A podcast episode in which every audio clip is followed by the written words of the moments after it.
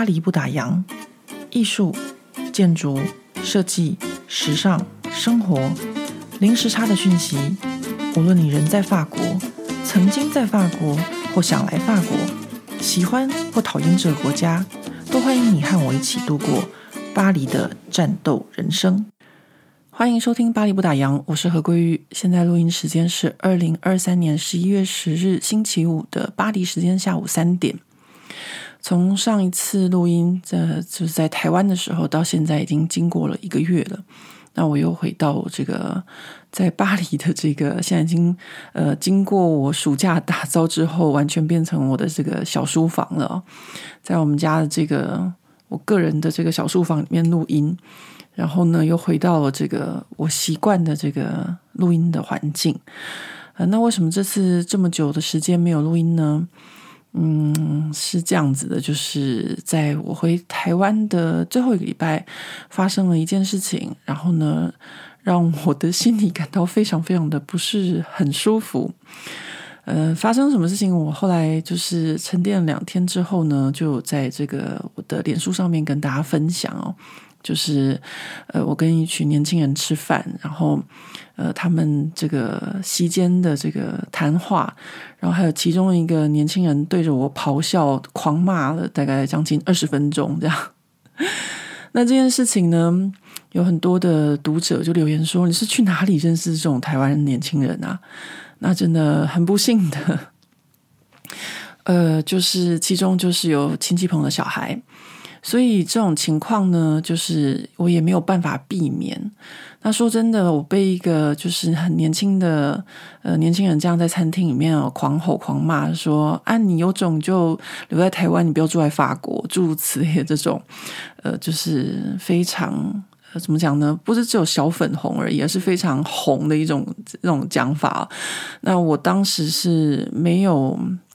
怎么说呢？我当时没有反骂回去，或是对。跟对方吵，呃，其实对认识我的朋友或者家人来说，都觉得非常不可思议，因为大家知道我在法国用法文都能吵架，更何况是用中文。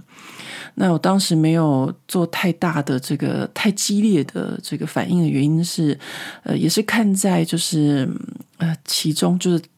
跟我吼的这个这个年轻人哦，他的太太看到他的面子上，因为他是我一个亲戚朋友的孩子。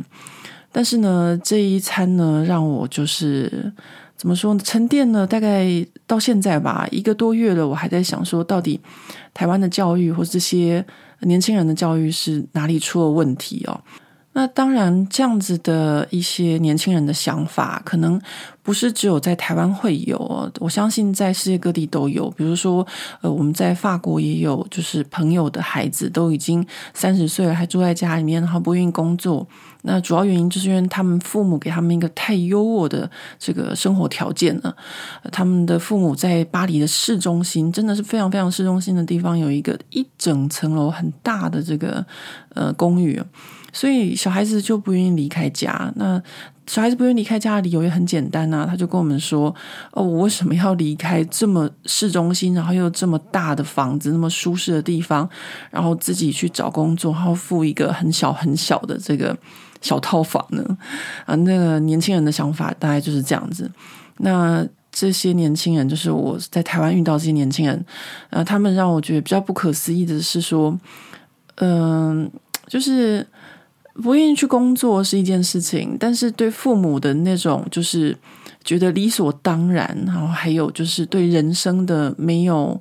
嗯，没有希望，没有期望，也不觉自己人的就是自己的这一生的存在必须要有所燃烧，或是有什么价值，这件事情是让我真的觉得非常非常震惊的，因为我觉得，呃，我不知道我自己从小就会觉得说，哦，我的人生如果就像。怎么说呢？像一个流星一样的短暂，我也希望我的人生是可以发光发热的。那我不知道为什么我自己从小就有这样的想法，但是我看到很多现在的就是年轻人，他们可能不觉得说。哦，我的人生很短暂，我需要发光发热。我可能就是嗯、每天吃饱穿好睡好，轻轻松松的过就好了。那当然，这也就是无可厚非。但是呢，呃，让我很惊讶就是，这个对着我吼的这个年轻男性呢，他在不停的就是教其他人怎么样去弄他们父母的钱，怎么样摆烂，怎么样就是呃，就是讲很难听很难听，让我真的觉得。无法忍受的这种这种言语哦，所以我才会在脸书分享的时候跟大家讲说，我心里面只有一个结论，就是你爸妈生你不如生一块叉烧。那为什么说这个生叉烧呢？其实这个是广东人或香港人的这个呃 爸爸妈妈骂小孩的话，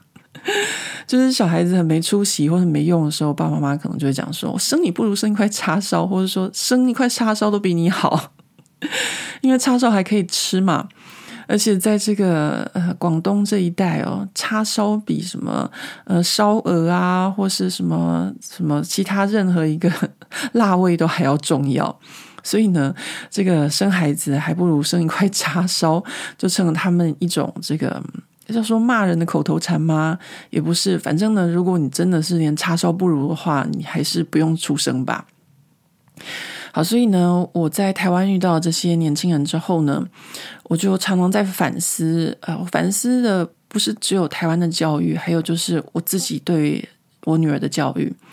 因为我女儿她也会像这些年轻人讲一样的话，就会说：“那你就不要生我啊！”哈，因为他现在在叛逆期，他会这么讲。那当然，我在这个台湾的时候，就是受到这些叉烧们的震惊之后，那我就遇到其他的一些朋友。那我跟大家讲过，我的朋友很多都是一些长辈啊，年纪比较大的。那他们也非常感慨的，就是在跟我讲他们自己家里面的叉烧的故事。所以看来这些叉烧还是不少的。那我觉得要这么说吧，这些年轻人呢，他们其实都有一个共同点，就是他们的家庭背景其实都还不错，很多都是中小企业的第二代，或者是说是呃父母亲也是某些外商啊、外资啊，或是一些金融界的高管，所以他们在这种父母的这种呃怎么说呢，优渥的这个呃。条件下面呢，被养育长大。那到了差不多二十几岁的时候，很多的就是怎么说，没有什么工作经验。然后呢，呃，每天呢就是跟朋友出去吃吃喝喝玩乐。然后反正呢，呃，要钱都是跟家里面拿这样子。那最后呢，常常就是有一种反应，就是。呃，爸爸妈妈真的觉得很不爽，不愿意给他们钱的时候，他们就要开始反噬他们的父母了。我反正这个反噬就是反吞他们的父母了，就是在想说我要怎么样把我父母的钱拿到手，这样。好，那这个情况呢，真的是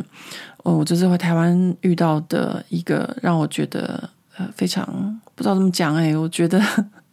有人留言说：“嗯、呃，你怎么都遇到这样子的人？这样，我其实不是都遇到这样子的人，而是我身边的确就是有不少这样子的，嗯，小孩啊，或者说，呃，很多朋友他们的小孩也是这种态度啊，或者是说，反正如果你在台湾，然后你的生活条件稍微好一点，真的就会很容易遇到像这样子的这些人。那也有朋友跟我讲说。”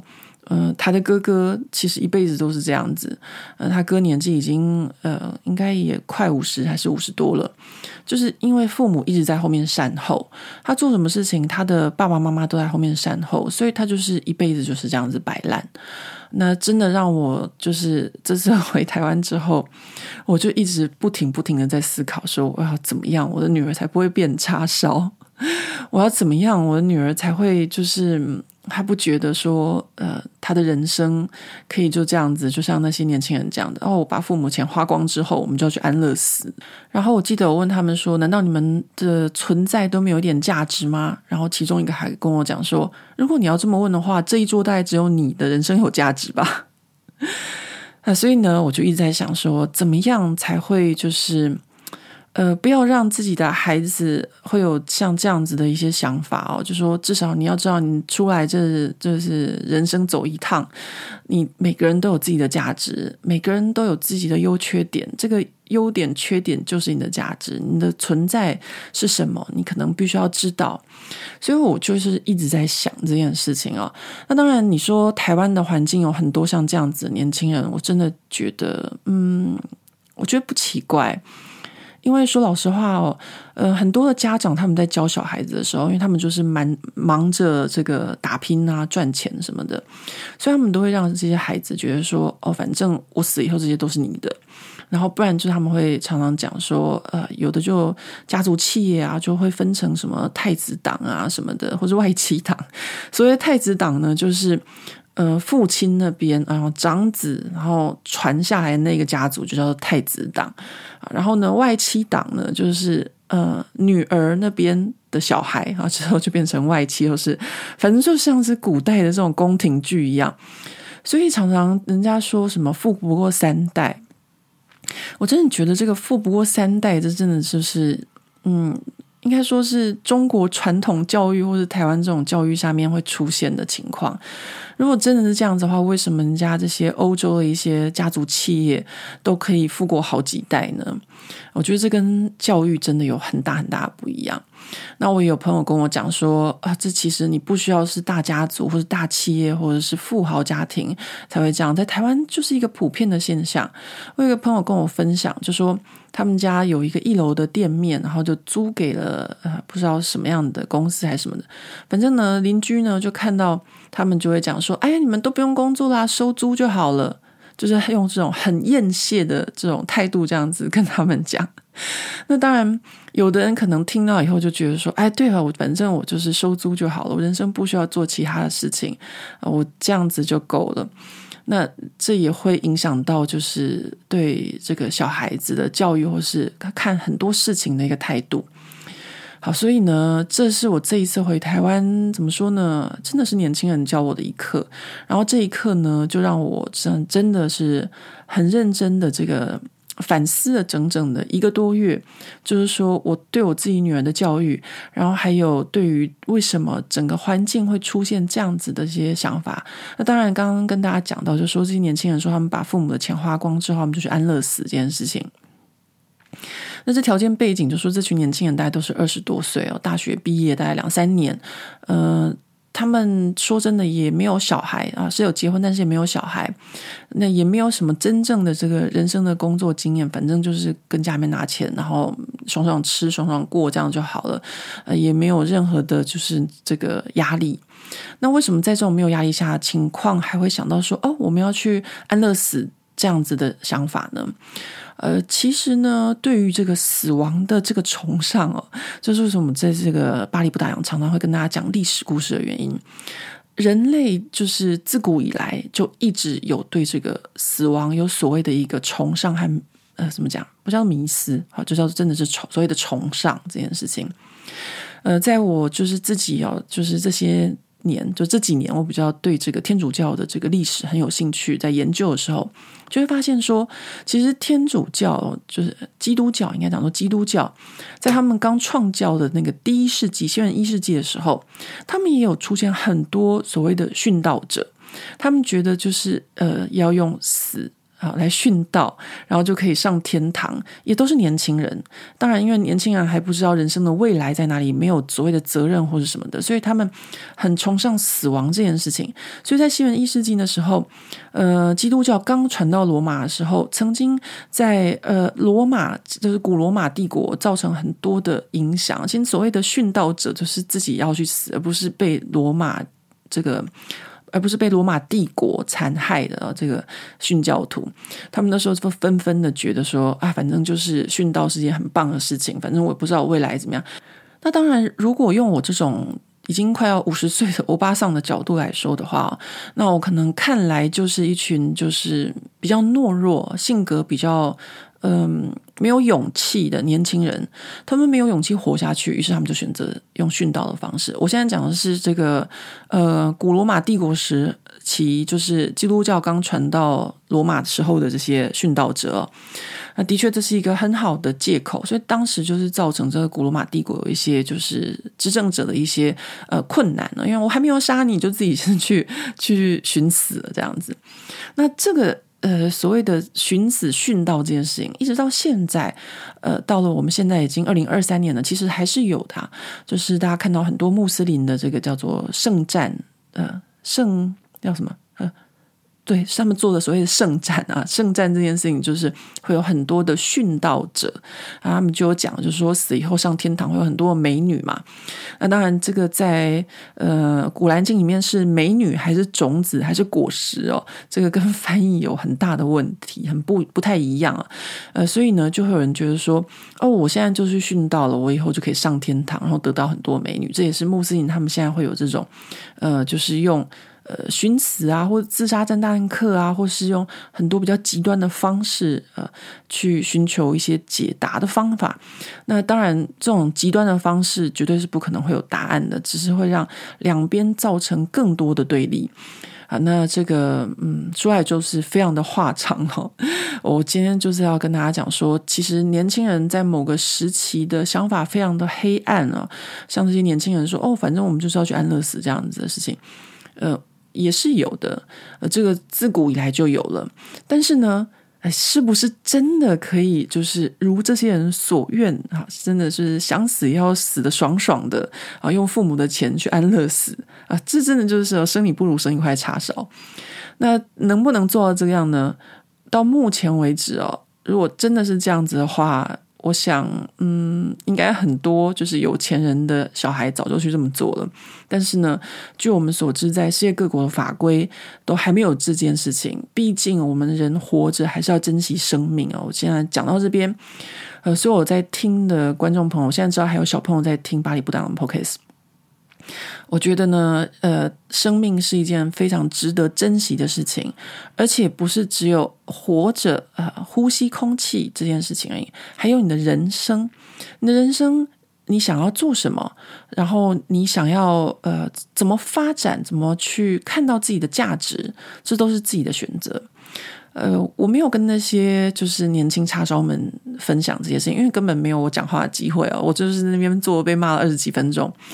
呃。其实呢，在基督教里面啊，他们有一个圣人，呃，这个圣人呢，如果大家到欧洲来旅行的时候，去教堂就会看到他手上拿着一把钥匙。那这个拿着钥匙的圣人就是圣彼得。圣彼得他在基督教世界里面非常的有名，而他手中这把钥匙就是通往天堂的钥匙。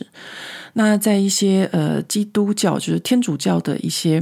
呃 就是信徒啊，他们会相信说，当你死的那一天，然后呢，圣彼得他就会问你一个问题，就是你活的这一辈子有没有好好的发挥你的天赋？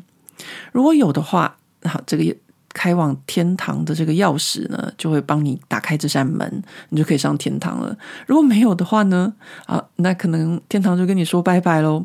所以，从这个基督教的小故事里面，我们就可以知道说，为什么欧美的人他们的教育会这么重视啊，还去发展，就是每个人的这个天分的部分。就说，如果你真的的，比如说呃，数学不好，你再怎么逼他，他也不可能成为一个数学天才。但是，这个人他可能数学不好，他可能会有其他的部分是很不错的，就是我们台湾常常讲的“行行出状元”的意思。所以，我相信每个人活在这个世界上都是有自己的价值的，而这个价值只是我们自己有没有看到而已，而不要觉得自己活在这个世界上是没有价值的。当然，呃，那一天吃饭的时候的那一桌人里面呢，不是只有我有个人存在的价值。我相信这些年轻人，他们其实自己都没有看到。呃，而是选择一种比较偷懒的方式，然后不去思考，然后呢，也不想工作。当然，这就是嗯，我就是跟大家讲的这个 家庭教育的问题哦。所以，我就是遇到之后，我回来巴黎就非常非常的害怕。我就想说，天哪，我女儿以后如果变叉烧怎么办？所以我现在也在调整，就是自己跟女儿相处的方式，或者我教育她的方式。不过，当然啦，我女儿要变成叉烧应该也是没那么容易，当然，因为就是我和我另外一半的条件，当然不可能像这些叉烧的父母或祖上这样子有这么多的不动产啊、房产啊，或是不晓得怎么样可以让这些年轻人这样子呃挥霍，或者说他们觉得他们可以不用工作，就是靠家里就好了，或者是如何跟父母偷拐抢骗诸如此类的事情。当然，我们是不可能提供这样子的生活环境给女儿的。我们从小就是告诉她一件事情，就是她以后想要什么样的生活，她就必须要自己去呃争取，也就是说，他想要什么样子的收入，他就必须要去做什么样的工作，这是他必须要知道的。那当然，因为呃，我法国这边的这个姻亲家庭的小孩子，就我女儿的表哥表姐、堂哥堂姐们，他们也是很早就有这样的认知。比如说，呃，像呃表姐他们父母都是就是在一届的，所以他们就会想说啊，我以后长大了，如果还想要拥有像父母给我这样子的生活的，就是比如说。呃，寒假的时候去滑雪啊，然后暑假的时候去度假，然后什么什么的，然后呃，就是生日的时候偶尔还会有一些名牌的礼物，所以他们很早就认知到说，如果我想要就是有这样子的生活，那我以后必须要去做什么工作。所以在这个女儿他们就是呃表亲家啊里面，就全部不是念呃法律，不然就是念呃。医生，好，不然就是建筑师，大概就是三这三个行业这样子。呃，他们就是想要维持父母所给他们的生活，这个就是要做阶级复制。那也有人会批评说啊，阶级复制怎样怎么样这样。但是说真的，我现在看起来哦，就是再怎么样，阶级复制都比就是富不过三代好。也就是说，阶级复制至少他们的第二代、第三代、第四代、第五代都还是在努力着维持自己在这个生活水准之上。但是呢，富不过三代就是啪一下就摆烂了，什么都没有了。所以呢，我现在就觉得，嗯，其实阶级复制没有什么不好，至少下一代他们还是要努力。比如说，法国最大的这个奢侈品龙头集团 LVMH，他们这个集团里面的这个老板呃阿诺，他的小孩每一个都是战战兢兢啊，呃，他的小孩都跟我女儿念同一个国高中，当然不是同学，但是是就是。同一个学校这样子，那人家也是把孩子送去念公立的学校，然后小孩子也是非常积极的，就是在经营他们这整个家族的这个奢侈品集团的体系，也就没有说你哦，因为是谁的儿子，我就可以在那边摆烂这样子。那当然这就是所谓的阶级复制。那你大家想想看，连他们这样子的家族、这样子的背景的小孩，第二代、第三代都要这么拼了，更何况是呃。怎么讲？没有这样子背景的人呢？如果你真的就是要像这些台湾年轻的叉烧说：“哦，我把父母的钱花光了，我就去呃安乐死。”那也真的要看看你有没有办法，就是去安乐死这件事情。那当然，呃，这些年轻的叉烧们还有讲了一句话，就是：“啊，那你就跟你父母拼啊，看谁活得久。呃，你绝对就是活比他们久，钱最后都是你的。”他没有讲这句话。那我真的也是觉得太好笑了，因为看他们的体型哦，我只能说很抱歉，因为我认识他们的父母，他们的父母都在健身，都在运动，每个身体都好不得了。等到他们真的要等到他们父母死的时候，可能这些叉烧们也都已经五六十岁，而且以他们的体型来说，可能标准都会有三高。呃，所以呢，我真的就是觉得，呃，年轻人还是。看好自己的人生就好了，就是父母或是祖辈的事情哦，真的就是不干我们的事。难不成我到现在还要把我们家的祖先啊什么什么拿出来说嘴吗？我觉得这个在台湾很多人都蛮喜欢这样子，我都觉得很好笑，就是很喜欢说啊，我的祖上怎么样怎么样啊，哦，我们家以前的祖先什么什么。OK，祖先是祖先，但是你自己现在是什么样子？我觉得这个最重要。那我现在会讲这么多，真的是，嗯，就是我这一整个多月来里面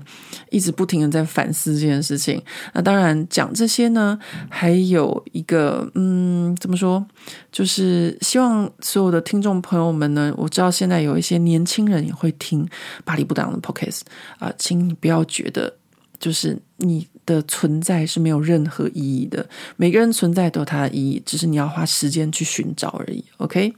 然后还有另外一件事情呢，就是巴黎布达拥有一个最最最年轻的听众朋友。我现在来读一下他的留言，非常的可爱。嗯，他的名字叫做好奇的丽丽。他写说：“我是一个九岁的小女生，因为我妈妈最近在听你的节目。”所以我也跟着听了。我对玛丽安东尼上断头台前后的事情很好奇，所以我很想听他快上断头台之前的事情。呃，例如他是怎么上断头台的？然后最后还写了一个 Thank you 和一个红色的小爱心。好了，现在我知道 巴黎不打烊有九岁的听众朋友，哇，真是太可怕了。那我以后讲话都要非常非常小心呢。我刚刚还讲了这么多这个呃叉烧哥哥姐姐们们的故事。好，来，现在回复这个。九岁的丽丽，你这个问题就问对了，因为我真的看了非常非常多关于玛丽安东尼的这个纪录片。好，那我现在就来回复你这个问题哦。呃，首先呢，玛丽安东尼她本来呃，就之前有跟大家分享，她不是就被关在这个杜勒利宫吗？她被关在杜勒利宫，然后又逃走，然后在被抓回来的时候呢，呃，过了没多久。巴黎人就不高兴了，他们就做了一个就是很大很大的抗议，然后就有人冲进这个杜勒利宫，然后想要就是啊所谓的暴动就是这样子嘛，他们可能就想要杀了国王王后或什么，就所谓的暴民。那他们当然没有杀成，因为这时候的国王和王后他们身边就是有所谓的瑞士禁卫军。呃，凡尔赛宫他们一直都有一个，就是国王皇后的禁卫军，就叫做瑞士禁卫军，非常的有名。现在到凡尔赛宫，我们去它的左侧，还有一个瑞士禁卫军湖，每年的那个小三铁就在那边。我还曾经去参观过，因为我很想参观这个凡尔赛三铁，就在那边举行，要有这个瑞士军禁卫军的这个小湖、小池塘。那这些暴民呢，他们就是在这个玛丽安东尼跟呃路易十六逃跑回来之后就很不满了，他们就冲进去，呃，要杀，就是呃也没有说他们要杀，反正就是杀了不少的瑞士禁卫军。那当时在这个暴动中，呃，曾经有一个很有名的小军人，他。曾经去参加平定过这场暴动啊，这个人呢就是后来的拿破仑。所以拿破仑他对这个瑞士禁卫军呢被杀了这件事情，他其实是觉得就是蛮有警惕的。好，那在这个呃暴乱之后呢，呃这个国王和王后玛丽安东尼呢就被关到巴黎的这个圣殿监狱。那在这个圣殿监狱里面的时候呢，就是他们人生的最后一段时间，而且是非常非常悲惨的一段时间。呃，我曾经看过一个纪录片，就是专门在讲他们进了圣殿监狱之后的这个情况。那进了圣殿监狱之后的玛丽安东尼，她其实还是有跟她的这个情夫通信的，就是我之前跟大家讲过的，她还是有在跟他写信。那那时候的整个。呃，巴黎整个法国的气氛已经非常非常的愤怒，也非常非常的不好了啊，因为大家就是觉得说，呃，国王跟王后背叛他们啊，呃，然后这些贵族都非常非常的该死啊，呃，所以呢，整个巴黎呢和全法国就发生了就是很多这种到处屠杀这些贵族的一个情况。那当时玛丽安东尼最好的朋友就是朗巴勒公主，她就。在这个巴黎的路上就被暴民肢解，把衣服脱光哦，然后杀了他，肢解，然后把他的头砍下来，插在一个那个杆子上面，然后刻意就是到这个关有玛丽安东尼的这个圣殿监狱那边，要拿他的头晃给这个玛丽安东尼看。然后除了这个就是玛丽安东尼这个部分之外，当时的整个政治的情况呢，就是法国他们议会就是在。本来是打算要君主立宪，此时他们看到他们的国王就是背叛他们，于是他们就决定要废除君主制度，就直接啊变成一个就是现在的共和制，就是我们不要国王了啊。所以呢，大概就花了一个月的时间在审判国王，然后国王最后呢就被判了死刑。那上次有跟大家讲过，说审判皇后就很快嘛。那审判皇后很快这件事情呢，是怎么样判定这个玛丽安东尼有罪？他们就是判定说他有一个所谓的叫做叛国罪啊，他是主要的这个煽动者，就是煽动国王叛国。不过呢，当时呃判定他就是呃这个就是叛国罪的煽动者这件事情的时候，是没有任何的。文件可以证明他就是有做这件事情。我们现在解读就是，呃，他的书信说他证明他有做这件事情，但是当时是没有的。所以，玛丽安东尼被送断头台这件事情，曾经一度让就是法国人很多史学家或是怎么说一些知识分子是觉得很可耻的，就是我们怎么可以在没有任何的文件证明下面就把这个人给杀了？啊、曾经就是，呃，就是玛丽安东尼死到现在好几。就一百一两百年的时间，呃，是很多的学者是这么认为的。但是呢，就是解密了他的文件之后，事实证明他的确啊是有就是内神通外鬼这件事情。好，所以呢，当时在没有文件证明下呢，呃，对他的审判就说他是法兰西民族的公敌。那经过了之前，呃，我跟大家分享过，就是呃，他们的一些历史故事，大家就可以晓得说，当时法国人民的确对这个来自奥地利的王后的反感是非常大的，所以他在这个圣殿监狱的时候呢，他是自己一个人独居，就是他自己一个人被关起来的。那他的儿子呢，他的儿子也就是后来被称为路易十七的这个。呃，路易莎了啊，这个小王子他当时就被丢给了这个所谓的呃，就是革命党革命者 啊，当他们带他长大。那后来呢，就发生非常非常不好的事情，因为这个小王子呢，他就慢慢的到了这个呃情窦初开的这个年纪啊，就是会有一些呃手淫啊或这样子的一些事情发生。然后呢，这些革命者呢，他们怎么样教导这个小王子？就是用一些比较粗俗的方式教导他。然后呢，最后呢，还就是逼迫他。我不知道是逼迫还是怎么样，小孩子也小害怕，就说呢，这些的事情就是手淫啊或什么的，都是他妈妈教他的。所以最后呢，在这个玛丽安东尼的审判上面，其中有一则就是说他。猥亵，或是好像是乱伦啊，跟他的小孩有发生这样的事情。那当然，这就是革命党的这个无中生有，就是想要就是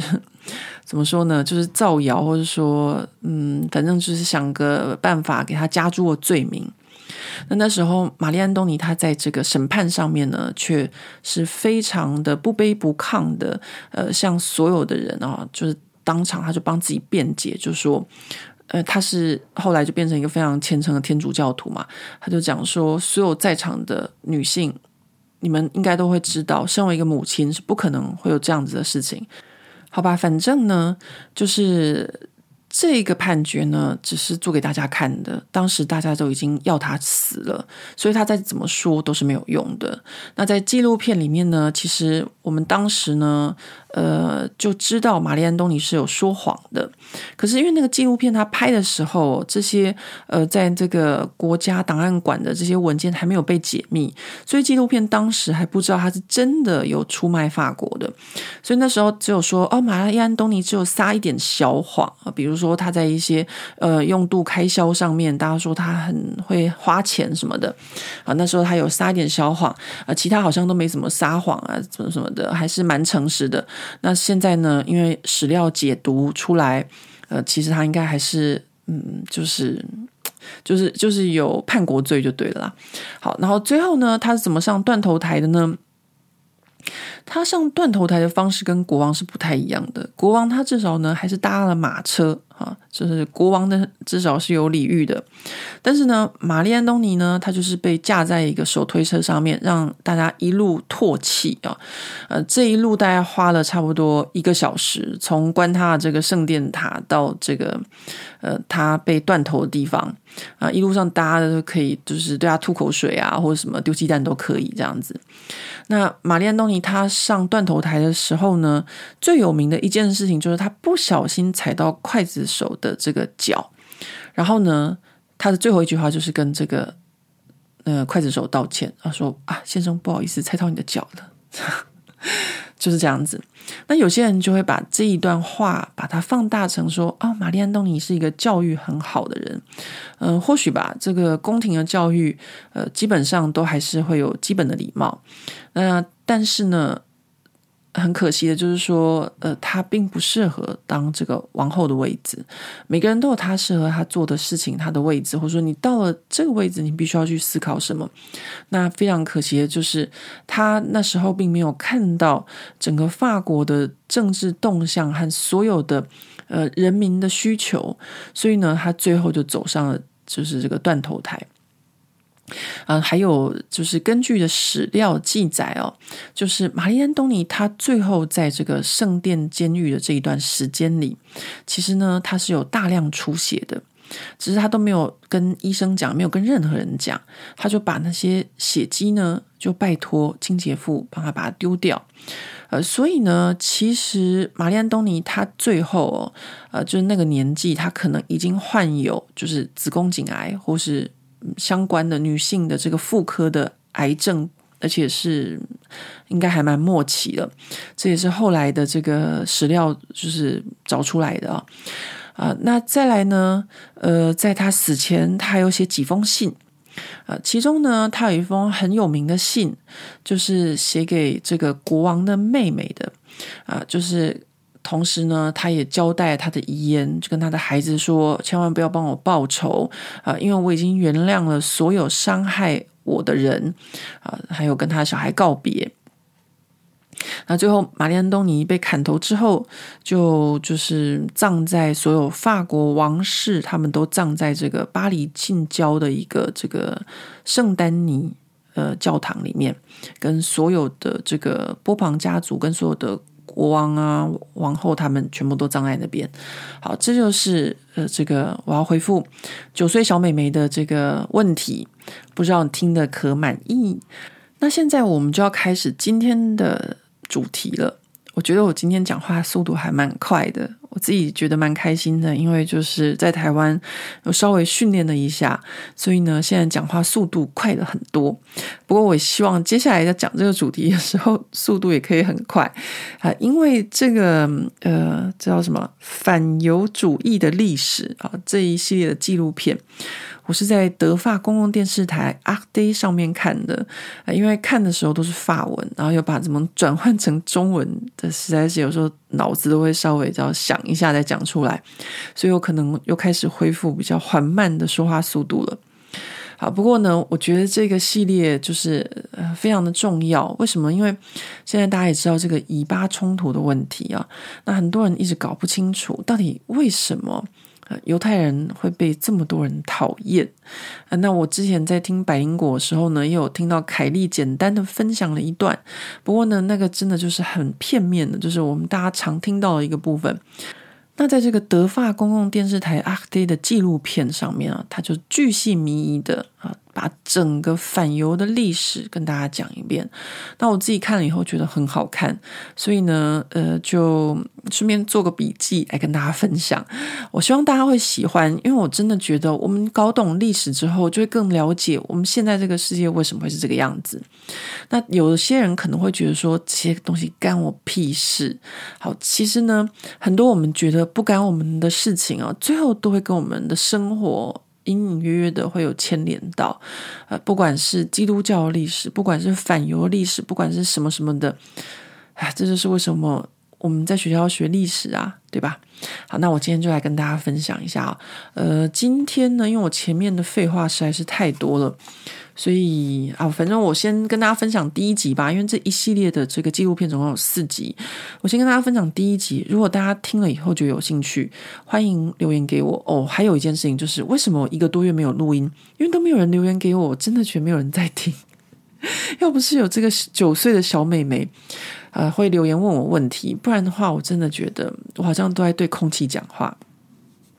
好吧，我现在跟大家分享，呃，关于这个反犹的历史呢，呃，这个纪录片是请了非常非常多的，就是学者还有历史呃专家在跟我们讲这件事情。那这些学者和历史呃历史学家，呃，其实不是只有法国的，还有美国的，还有德国的，还有英国的，大家从各个方面、各个角度来探讨整个反犹的历史。那人类最早出现这个。反犹太的这个记录是什么时候呢？这个是西元三十八年的时候。啊，西元三十八年的时候，这个时间背景呢是发生在埃及的亚历山大港。当时埃及的亚历山大港总共住了四百万的犹太人。其实当时在以色列的这个地方哦，也是有犹太人的。但是呢，大家都可以想象到整个地中海一带哦，呃，就是不管是罗马人啊、腓尼基人啊、波波尔人啊，或是阿拉伯人啊，大家其实都是到处迁徙的。所以呢，光是在这个呃埃及的亚历山大港就有四百万的犹太人定居。那当时其实犹太人也是就是过着跟一般人一样的生活，只是他们的生活方式有个特色，呃，不是有一个特色，有几个特色。第一个呢，就是他们不吃猪肉，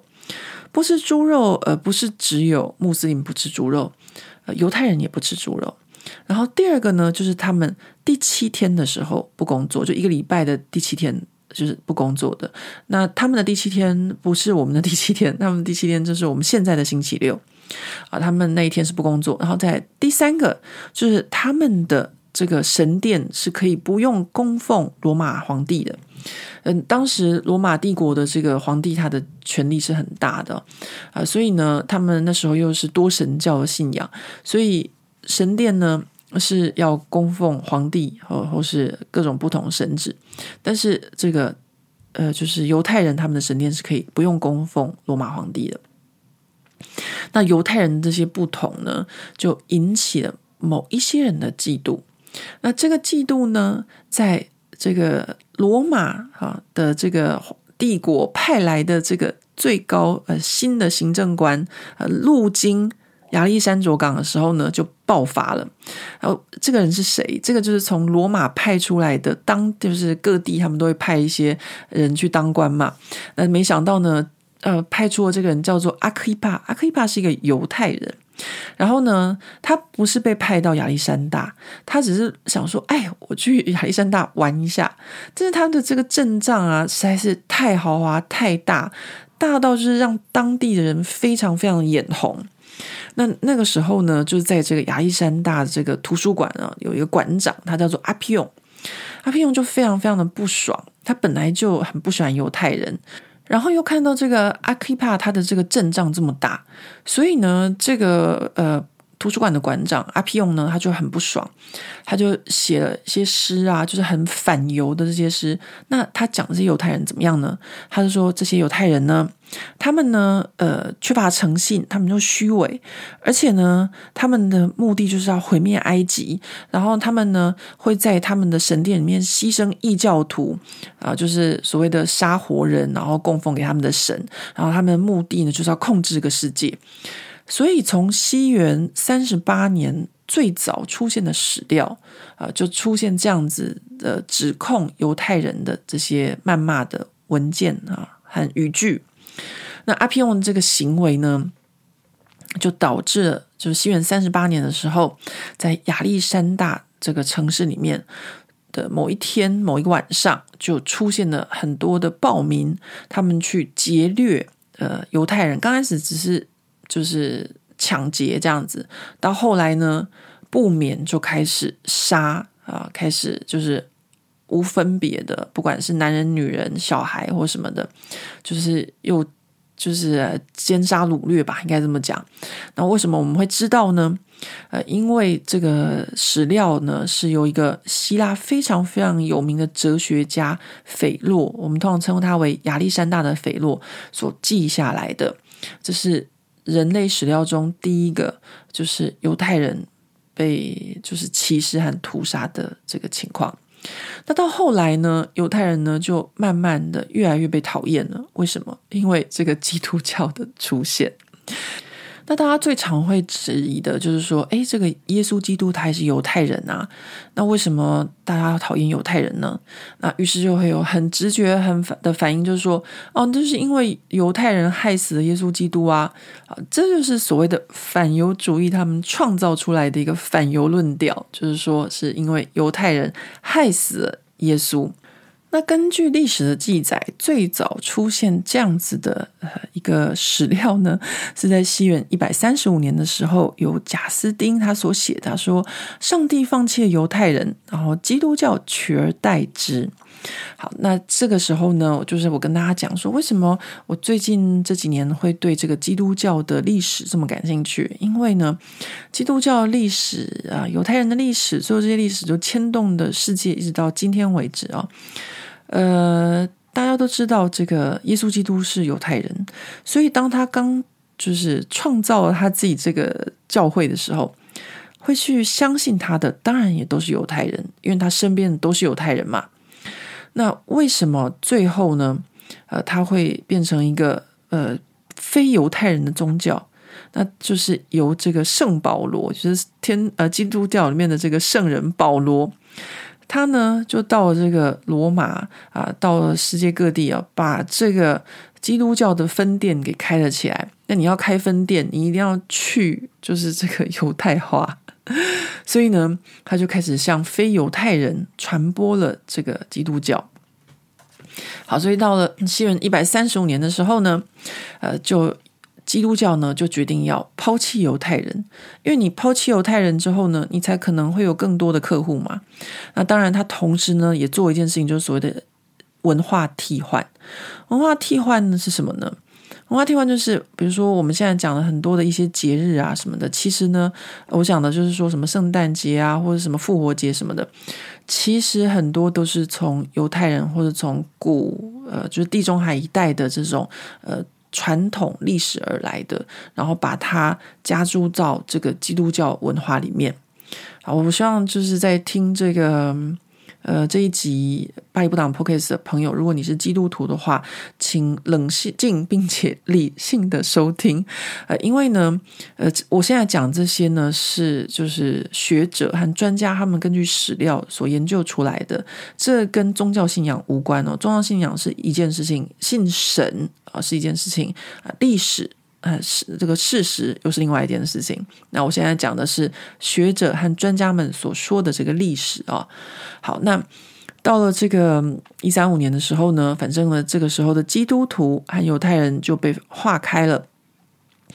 那为什么大家都讲说这个犹太人陷害了这个耶稣呢？大家都知道这个故事嘛。那为什么犹太人？大家都说反犹犹太啊，其实这个，比如说在法文里面，这个 Rif、juda 这些，其实都是要把这所有的事情，就是在文字上面就把它们全部啊都牵连在一起。然后呢，呃，到了西元二世纪开始呢，就开始出现，就是反正呃一切错都是错在犹太人啦，呃，这个。呃，基督徒越来越强盛，所以呢，这个犹太人呢，就慢慢的就变得就是越来越糟糕，他们情况就越来越不好了。那当然还有一些事情，比如说，在这个呃罗马帝国时候，在呃西元七十年的时候，就是罗马帝国他们就是攻打到耶路撒冷，然后犹太人的神殿就被摧毁了，所以犹太人就失去了他们国土，就开始到处移民。然后到了西元四百三十九年的时候。到西百西元四百三十九年的时候呢，呃，犹太人就开始正式的受到歧视了啊，因为他们到处移民嘛啊。那时候呢，就呃，罗马帝国应该是东罗马帝国，那时候他们就公布了一个法律啊，呃，法典叫做狄奥多西法典啊。这个法典公布出来，整个罗马帝国都通行。那是什么样的这个？呃，法典里面有讲到这个犹太人呢，他们就讲说，犹太人禁止建立他们自己的寺庙，禁止犹太人当律师、公务员，还有军人啊，也就是开始限制了犹太人他们可以从事的事情。好，那我现在讲的就是。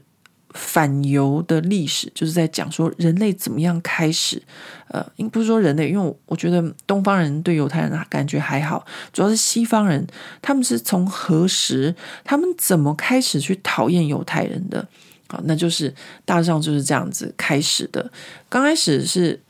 最早的，就是埃及的，呃，这个西元三十八年亚历山大港发生的这件屠杀事情，源自于一个叫做阿皮翁的这个。图书馆馆长的这个嫉妒心，然后到后来呢，变成了基督徒啊，他们要跟犹太人切割。然后呢，慢慢的呢，到了中古世纪啊，到了西元四百一十三年的这个阿尔及利亚的西坡城啊，西元四百一十三年的阿尔及利亚西坡城是一个有很多很多移民的一个一个地方哦，它算是当时的罗马帝国的一个很重要的城市，他们那边有腓尼基人、有波波人，还有罗马人。那那个地方当时呢，那个地方就有一个人叫做奥古斯丁，他就写了一本书，叫做《上帝之城》。那他为什么写这本书呢？其实这本书主要是在讲说，哦，罗马帝国的衰落啊，因为那时候就是罗马帝国已经分为两个嘛，所以他在讲说，罗马帝国的衰落并不是因为基督教所造成的，因为罗马帝国最开始的时候是多神教，然后后来基督教才出现，然后才变成他们的国教啊。这个呃，奥古斯丁呢，他就写的这个《上帝之城》呢，他就说，他说不是因为这个基督教罗马帝国才衰弱的，呃，我们呢是活在一个上帝的城市里面。那里面呢就讲到犹太人啊，犹太人此时又出现了，他就说呢，呃，犹太人呢，他们呢其实呢，呃，就是一种活化石。就是他们当初呢，就是不相信耶稣是他们的弥赛亚，是他们的救世主啊，所以他们把耶稣给害死了。那他们呢，就是这个世界上存在的这些活化石，就是看到他们，就让我们想起来当初耶稣是怎么一回事。所以呢，我们不能杀他们，我们把他们保存下来，把这些活化石，把这些历史呃史料保留下来，然后呢，把他们。当成奴隶或下等人一样的方式对待，好，这个就是西元四百一十三年的史料，讲到关于这个犹太人的部分，是不是也是很反犹呢？所以讲到说这个呃是犹太人害死耶稣这件事情，就是后来基督教呃慢慢慢慢加上去的。那这些犹太人在这个地中海的这个沿岸过得这么的辛苦哦。那与此同时，呃，其实呢，在西元六百年以前，就有不少犹太人，他们就住在伊拉克这个地方了。那但是呢，他们其实当时哦，跟当地的这些游牧民族或者阿拉伯人是怎么说呢？是至少是呃，有的会通婚啊，或者融入当地；那有的呢，就是维持他们自己在他们的这个呃犹太人的社群或犹太人的宗教里面，大家也就是呃互不相干的。那彼此之间会有吵架，或是打架，或是战争，也不过就是部落跟部落之间的这种利益关系，而不是说哦，你是犹太人这样的情况。但是呢，啊，伯特一切的伯特都出现了，就是穆罕默德出现哦，就让这犹太人的人生，就他们的这个处境哦，一夕之间又变得非常的差了。为什么呢？大家都知道，这个穆罕默德是这个呃穆斯林的这个先知。那这个穆罕默德他的出现，他的这个宗教其实是呃立基在这个基督教的圣经上面发展出来的，呃，所以呢，他说他也是先知嘛。那不过呢，呃，既然你们犹太人不承认你们自己犹太人的先知，那你也不承认我啊穆罕默德是先知的话，那啊穆斯林他们就跟他那个犹太人说，既然你们都不承认，那你们就当二等公民吧。啊、这是他们的处理方式。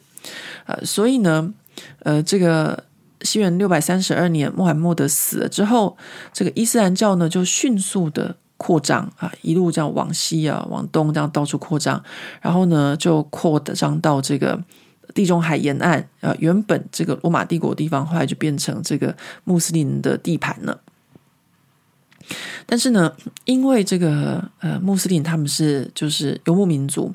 所以呢，他们其实扩张的很快的同时，他们的人数并没有就是大于呃所有在地的这些人呢。在地刚刚跟大家讲过，呃，有欧洲人啊，有什么比如说高卢人啊、罗马人啊、北非有柏柏人啊、什么腓尼基人，很多各式各样的人，他们的确是。呃，统治了这些地方，但是他们人数并不多，所以当时呃，这些穆斯林他们在统治这个，啊，就是阿拉伯人他们在统治这些地方的时候，他们在寻求的是一种区域平衡啊，所以他们的法规其实没有那么严格。也就是说呢，呃，你可以不相信呃我们的宗教，就是呃你可以不是穆斯林没有关系，但是基督徒或是犹太人，你们呢都算是次等人。呃，你们呢不能够骑马打仗，你们的教堂呢也不能够比我们这个 穆斯林的教堂还要高，所以呢，大概就这样子，也算是在一种呃平衡之间哦。呃，这个犹太人呢，他们还可以就是就这样子过着一段的生活。然后呢，呃，到了这个西元一千零二十七年的时候。呃，我讲的这个故事呢，就开始发生在这个呃西班牙南部的格拉纳达这个地方啊，大家都知道，这个穆斯林那时候是已经有到这个西大西班牙半岛了哦。呃，那那个时候呢，他们穆斯林也开始呃统治了很多年，换他们开始衰退了。所以呢，在这个穆斯林不同的这个城邦聚落之间呢，就有一些战争。然后呢，他要打仗的时候呢，这时候当时这格拉纳达的这个苏丹呢，他就启用了一个犹太人呢当他的将军。那这个时候呢，其他的国家呢，就是其他的伊斯兰国的国家呢，就开始放出了这个 叫什么呢？叫做呃大外宣或是统战啊，就说。哦，你怎么可以用犹太人啊？犹太人他一定会背叛你，怎么样？这样就开始讲犹太人的坏话，用这种方式要让这个格拉纳达的这个苏丹不用这个犹太人将军。但是苏丹他头脑还蛮清醒的，他就没有理会这些谣言，他还是用了这个犹太人的将军。但是呢，犹太人将军他死以后，换他儿子啊，他继位的时候就没那么好过了，然后就出现了这个反犹主义。大家想想看，这种认知战哦。你刚开始的时候还会抵抗，久就叫做温水煮青蛙，自古以来就是这个样子。所以呢，后来呢，这个呃格拉纳达的这个犹太人呢，这个犹太将军呢，他就被杀了。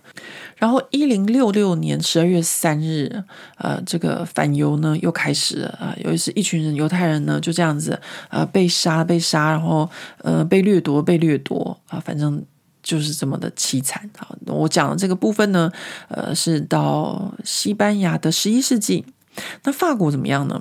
好，法国呢，呃，曾经呃，这些犹太人在法国就是过着就是还算可以的生活啊。他们既没有被规定要在哪边生活，也没有呃说他们一定要怎么样，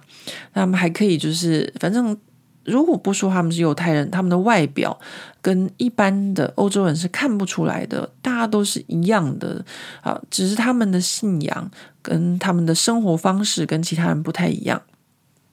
那到了西元八二零年的时候，呃，当时里昂的这个大主教呢，他就有点担心了，他就觉得说，哦，这个犹太人的生意比我我们基督教还要好啊，大家都很喜欢去那个犹太人的教堂吃吃喝喝和跳舞啊，为什么都不来我们基督教？然后他就跟这个领主说，啊，这我们不可以就是呃吃这些犹太人的食物啊和他们的饮料。啊，没想到这个领主哦，他头脑还蛮清醒，他就觉得说。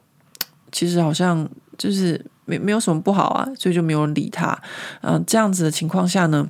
就让很多的犹太人跑来法国定居。啊、不过呢，话是这么说没没错，就是法国当时曾经有很多的这个犹太人。但是这个情况呢，到了一零九五年第一次十字军东征的时候呢，呃，就不太一样了。呃，当时的这个教宗呢是征服教宗，他叫做我看一下他叫什么名字，我字写在太丑了，乌尔巴诺二世。哈，他呢因为就是要求就是这些西方国家呢要攻克耶路撒冷，所以呢就发出了第一次的这个十字军东征。那当时呢，就有人异想天开，就觉得说，我们为什么要跑到那么远去耶路撒冷呢？我们为什么不先把这些就是害死耶稣的这些犹太人给先把他们杀了再说？所以呢，在整个十字军东征的路上呢，就开始有很多的犹太人，又开始被烧杀掳掠了，